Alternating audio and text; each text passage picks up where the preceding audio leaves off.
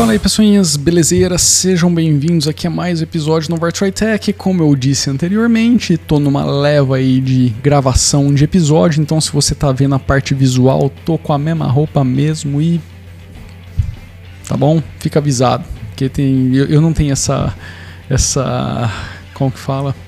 Esse ânimo todo aí de trocar de camiseta e tal, e vamos lá, e não sei o que. Não, velho, tá tarde pra cacete aqui, eu já devia estar tá deitado na cama. Uh, mas vamos lá. É, cara, aliás, antes de começar esse episódio, larga o tapa no dedão aí já, se inscreve no canal. Uh, ativa o Belengo Dengo de notificação se você quiser tentar ser notificado aí pelo YouTube, se estiver vendo a parte visual. E também não deixa de conferir lá o Vartroy Music, entra lá no nosso projeto musical, se você curte rock and roll, tudo que roda aqui de som é do projeto Vartroy Music. Se inscreve lá, curte os, os, os vídeos, as músicas, tá tudo disponível lá gratuitamente. Dá uma forcinha pra gente, tá bom? Putz, velho, eu não queria estar tá fazendo esse, esse episódio não porque eu fico até um pouco chateado quando eu leio é, esse tipo de coisa. Em primeiro lugar, assim, é, quero deixar claro que eu não estou fazendo nenhuma crítica a nenhuma pessoa, apesar de eu pegar aqui o comentário de uma pessoa no canal é, para debater o assunto, tá? Eu, eu não tenho nada pessoal contra essa pessoa, até porque eu nem a conheço, tá? Mas os dizeres acabaram me chamando a atenção de uma pessoa especificamente. E no final das contas eu acabei vendo alguns outros também que me acabaram é, trazendo para cá, tá? Para fazer esse episódio. O dessa pessoa em específico é, acaba Pra, só para dar um contexto, né, a pessoa diz que ela já utiliza Linux há mais de 10 anos e que é uma ilusão achar que a pessoa que vai vir para o Windows vai conseguir utilizar o sistema, ela vai esbarrar em uma, um monte de, de problemas, vai precisar entender estrutura de arquivo, de pasta, de diretório, de permissão, entender como que funciona o sistema de montagem de unidade e por aí vai, fora a necessidade de saber utilizar o terminal para operar o sistema, porque a grande maioria das, das coisas são executadas no terminal. Isso só para dar um, um contexto, está de forma resumida. E as outras pessoas que acabaram é, postando foram nessa linha numa linha assim, não igual, mas no, nesse esquema de que, pô, para quem está vindo é, do Windows, o Mint por exemplo, tá, o Cinnamon, é, é, é muito complicado. Tipo, eu acho que assim, uma coisa que a gente tem que entender, principalmente se você estiver no Windows e quer vir para o Linux, é que os sistemas não são iguais. Senão eles se chamariam Windows. Só o Windows. Os dois seriam Windows se eles fossem iguais. Eles são diferentes. Apesar de possuírem similaridades, são sistemas diferentes com tecnologias completamente diferentes. Se a gente tivesse aí há uns 5 anos atrás, eu diria que ainda assim você, que ainda assim não, eu diria que você provavelmente esbarraria em alguns detalhes no sistema que acabariam dificultando um pouquinho sua vida, tá? Agora, cara, 2019, é isso que eu falo, sabe? Ler um negócio desse, principalmente de um usuário que utiliza Linux, é, é um pouco triste. Porque ou, ou essa pessoa, sei lá, não, não conseguiu ver a evolução do sistema e fazer aí é, é, um, um comparativo. Porque assim, não adianta a pessoa querer pegar tudo que está ali no Windows e replicar identicamente no, no, no, no, Linux, que isso não vai funcionar. Isso não vai, ponto. Mas isso não significa que você não consegue utilizar o sistema e que você vai ter que aprender um monte de conceito que, sinceramente, nem no Windows essa, essas pessoas sabem. Eu duvido que alguma pessoa aqui que, que alguma pessoa não, que a grande maioria das pessoas que utilizam Windows, talvez nesse canal não, porque eu sei que tem muitas pessoas que, que são entusiastas, que gostam de fuçar no sistema e tudo mais. Mas um usuário comum, o usuário que está utilizando o Windows no dia a dia, meu, essa pessoa que sabe instalar uma impressora. Se ela, se, se ela esbarrar num Next diferente ali da, da, das opções, ela não consegue instalar, ela tem que chamar alguém. Ela não, se ela clicar no botão direito e tentar olhar a estrutura de, de permissões do Windows, velho, a pessoa vai ficar louca, ela não consegue nem saber como aquilo funciona. Manda criar um grupo de usuário dentro do Windows, a pessoa surta sinceramente, o Windows é muito mais complexo do que o Linux se você quiser aprender a utilizar um sistema. É, porque, velho, aquilo ali tem um, tem um calhamaço de coisa sendo carregada naquele sistema por tanto tempo que se você pedir para uma pessoa, para um, um usuário normal, entrar nessas profundezas do sistema, ele não vai conseguir. E você não precisa nem ir muito longe. Você pode pegar até as telas de configuração hoje que estão na cara do usuário no Windows 10, pede para ele mexer na parte de, de privacidade do sistema, o cara, a pessoa vai ficar perdida, ela não sabe nem para onde ir. Então assim, por isso que eu falo, eu fico um pouco triste quando eu, eu leio um negócio desse, porque os sistemas são diferentes, mas cara, velho, meus pais utilizam e eu não dou suporte, porque quando é com nossos pais, a gente fica um pouco de saco cheio então você fala assim: se vira, se der merda, me chama. Aí eu resolvo. A, minha filosofia com os meus pais, porque assim, eles utilizavam Windows de 15 em 15 dias, eu não tô zoando, tá? De 15 em 15 dias eu tinha que formatar a máquina, porque pegava algum vírus, fudia com o sistema operacional. Cara, aquilo me deixava profundamente maluco. E teve, aí teve uma época que eu pus o Ubuntu. Falei assim: olha, se vira. Se der merda, eu eu faço o mesmo procedimento, mas pelo menos vai ser mais rápido o procedimento e para mim menos doloroso, porque naquela época instalar o Windows me consumia pelo menos duas, três horas até instalar o sistema, baixar todas as atualizações, instalar todos os aplicativos. Putz, velho, era um parto. Isso a gente está falando ali na época do Windows 7. Cara, eu pus o, o, o Ubuntu para minha mãe primeiramente. Eu falei, se vira. Cara, tá usando até hoje, velho. E assim, ah, tá, ela é um usuário básico, ela navega na internet, grava os CDzinhos, agora nem tá gravando CD porque quase não tem player mais, mas gravava os CDzinhos para presentear as pessoas no passado, editava texto, fazia imposto de renda. Ela não sabe nem que é terminal. Você fala para ela assim: abre o terminal. Ah, não sei, no dia que você vier aqui você vê. Entendeu? Então assim, ah, tá, tudo bem. É, o usuário que vai começar a utilizar, ele pode ter dificuldade na instalação do sistema e na preparação. Aí eu até posso, posso concordar, tá? que dependendo da distribuição que ele baixar, uma ajuda externa de uma pessoa que entende um pouquinho mais para preparar o sistema é muito bem-vinda. Mas isso com o Windows também. Tem muita gente que nem se arrisca a fazer uma instalação do sistema operacional, entendeu? Então, assim, Cara, impressora, a grande maioria das impressoras, tirando, é, pode ser que você se esbarre aí numa impressora chata e aí você vai comer o pão que o diabo amassou, mas a grande maioria das, das impressoras você não instala nem driver, você pluga ela, você liga, o sistema reconhece, está funcionando, entendeu? Então assim, não, não faz sentido. Estrutura de diretório, cara, a única coisa que a pessoa precisa saber para utilizar Linux de fato, a única coisa que a, que a pessoa precisa saber é o seguinte: olha, todos os seus arquivos, tudo que interessa para você nesse sistema, está nessa pasta home aqui. Pasta casa, tá? É a sua casa. Imagina isso como sua casa, está na pasta home. O que você fizer aqui, salvar e guardar, tá ótimo. O resto, deixa, o resto é coisa do sistema, você não precisa se preocupar com isso. Você não vai entrar que nem no Windows, no Program Files, para inserir arquivo ali. Não, mas aí você tem Program Files x86, Program Files normal. Ah, mas eu preciso inserir uma biblioteca, eu vou lá no System 32. Não, mas é só System. Cara, não tem isso no Linux. Você utiliza o sistema, esquece o sistema, você vai lá para sua home folder e faz a sua vida acontece ali. Não tem para onde você ir. Eu até acabei comentando nesse, nesse, nessa postagem aí em relação à, permissão de, de arquivo, de pasta. Cara, o máximo que você vai precisar saber para utilizar o sistema no Linux é que alguns executáveis, isso é uma das grandes maravilhas do Linux, alguns executáveis que você baixa, eles não entram no sistema com permissão de execução. Mas, cara, para resolver isso, se você quiser, por exemplo, utilizar um App Image, que é um tipo de empacotamento, isso é uma grande diferença que existe do Linux para o Windows.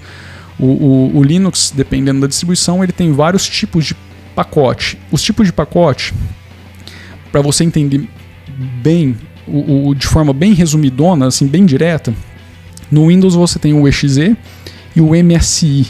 São as duas bem conhecidas aí para instalação de aplicativo. No Linux você tem várias, vários pacotes executáveis, tá? E você pode transformar qualquer arquivo em um pacote executável. Basta que você marque aquele arquivo como executável. Ponto. Mas instalador você tem deb, .deb, que são distribuições ligadas ao Debian, você tem ponto .rpm, você tem ponto esqueci do resto, mas enfim, aí você tem ponto .app image, o ponto .app image são os como se fosse aqueles aplicativos standalones que você não precisa instalar, ele auto-executa ali dentro de um containerzinho. Você tem. Cara, você tem várias tecnologias bacanas no Linux. Só que você não precisa saber os, as partes técnicas disso. O, máximo que você precisa saber, por exemplo, no App Image é que ele, esse arquivo vai ser executável. Só que quando você baixa no computador, ele perde a permissão de execução. Você clica com o botão direito, propriedades, vai lá na aba de permissão, marca a opção esse arquivo deve ser executado. Acabou. É o máximo que você vai precisar saber. Você não precisa entender de permissão. Você nunca vai mexer com isso assim no dia a dia, se você é um home ou um office user. Mesmo uma, uma pessoa que está ali Cara, um produtor audiovisual nunca vai precisar mexer com um tipo de coisa dessa, cara. Eu trabalho aqui no, no, no meu, no meu computador com produção audiovisual, estou produzindo música aqui é o tipo de coisa que eu não preciso nem imaginar se eu quiser fazer esse tipo de, é, é, essas coisas. Ah, tá. Na produção de música, talvez você tenha que arrastar é, um arquivo, uma biblioteca, tá? Um VST, um LV2, alguma coisa assim, para uma pasta específica. Cara, mas é tão simples fazer isso.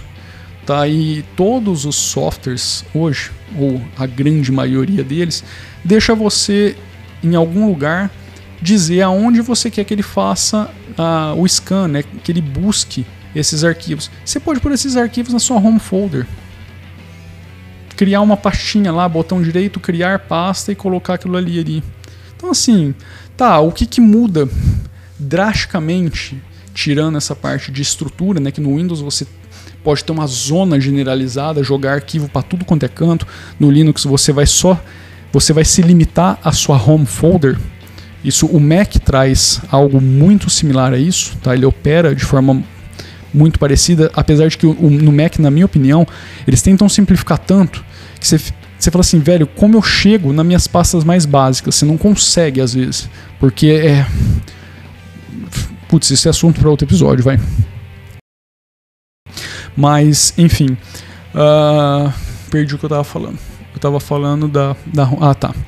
É, então, assim tirando né, essa questão da, da home folder, que isso muda de forma considerável a forma como você opera no seu sistema, você também tem os arquivos ocultos, que no Windows você clica com o botão direito e manda ocultar.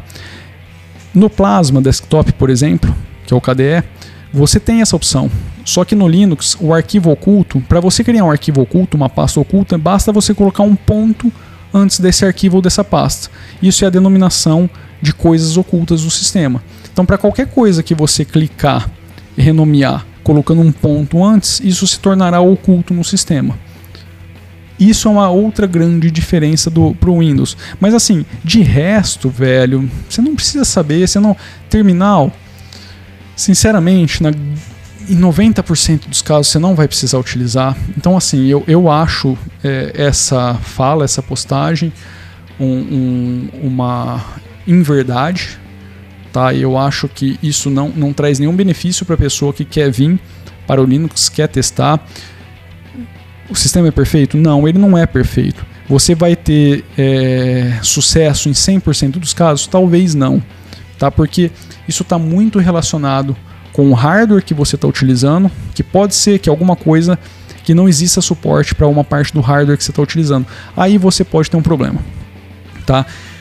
Na maioria das vezes, isso não é mais um problema, mas você pode ter problema porque muito driver de hardware é proprietário e ou o driver é, open source gratuito que desenvolveram não resolve tudo que precisa resolver, porque isso é feito através de engenharia reversa de software.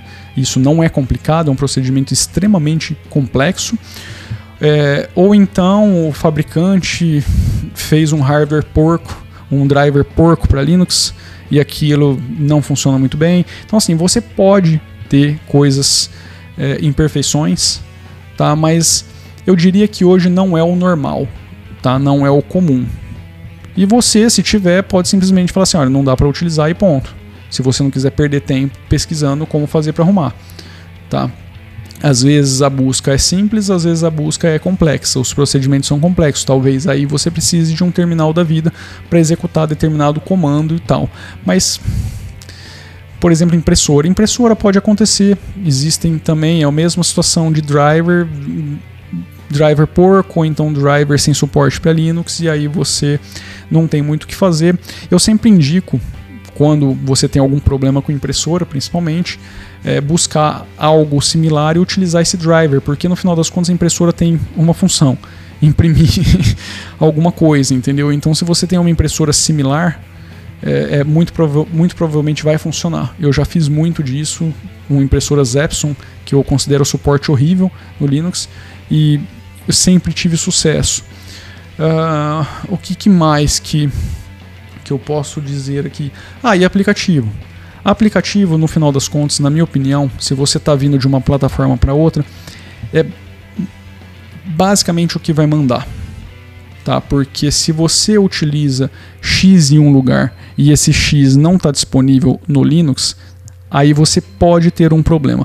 Por isso que assim, o melhor dos mundos, se você quiser migrar de um para o outro, é começando pelos seus softwares.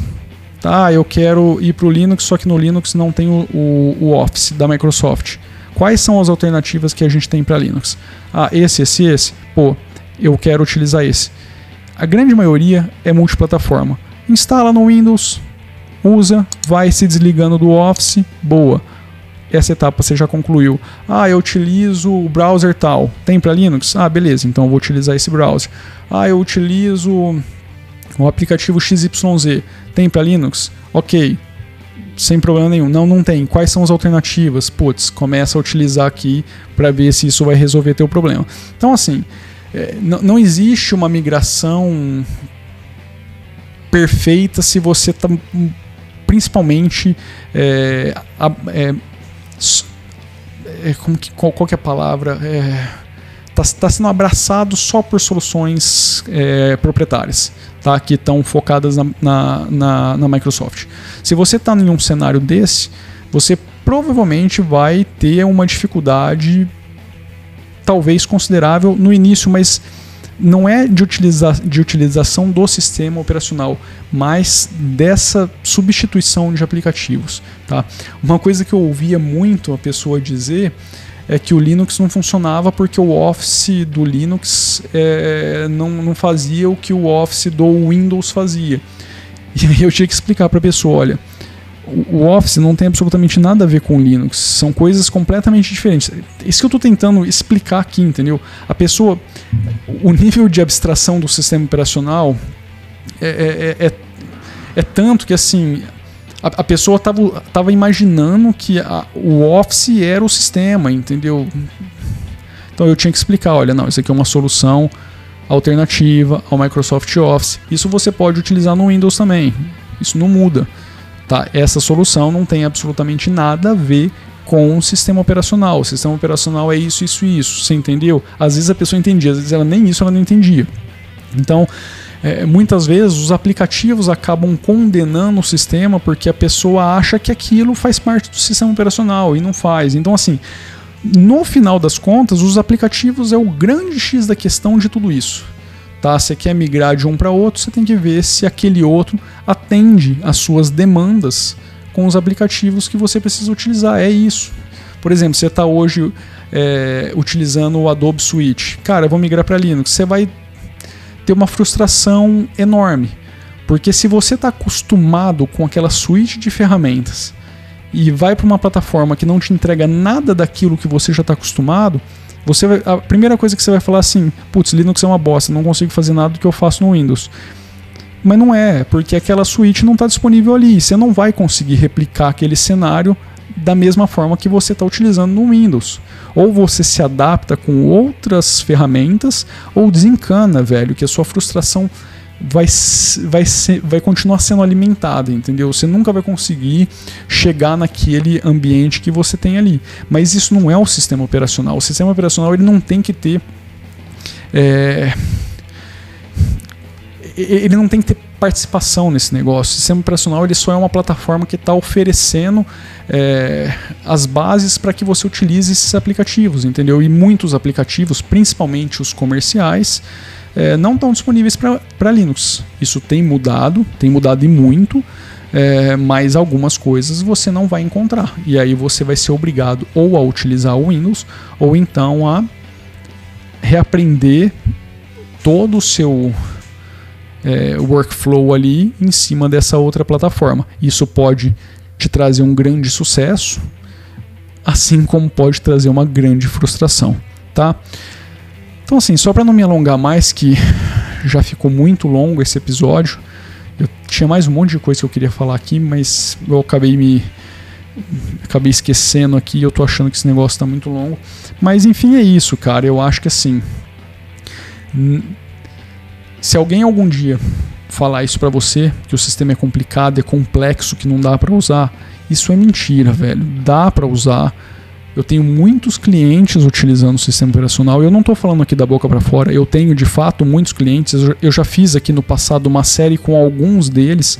Eu acho que eu pus aqui oito ou dez vídeos de depoimentos de clientes daquelas pessoas. Talvez uma ou duas tinham um conhecimento um pouquinho melhor de sistema operacional, mas a grande maioria, assim, não está preocupado com o sistema operacional, está preocupado com as tarefas que precisa executar.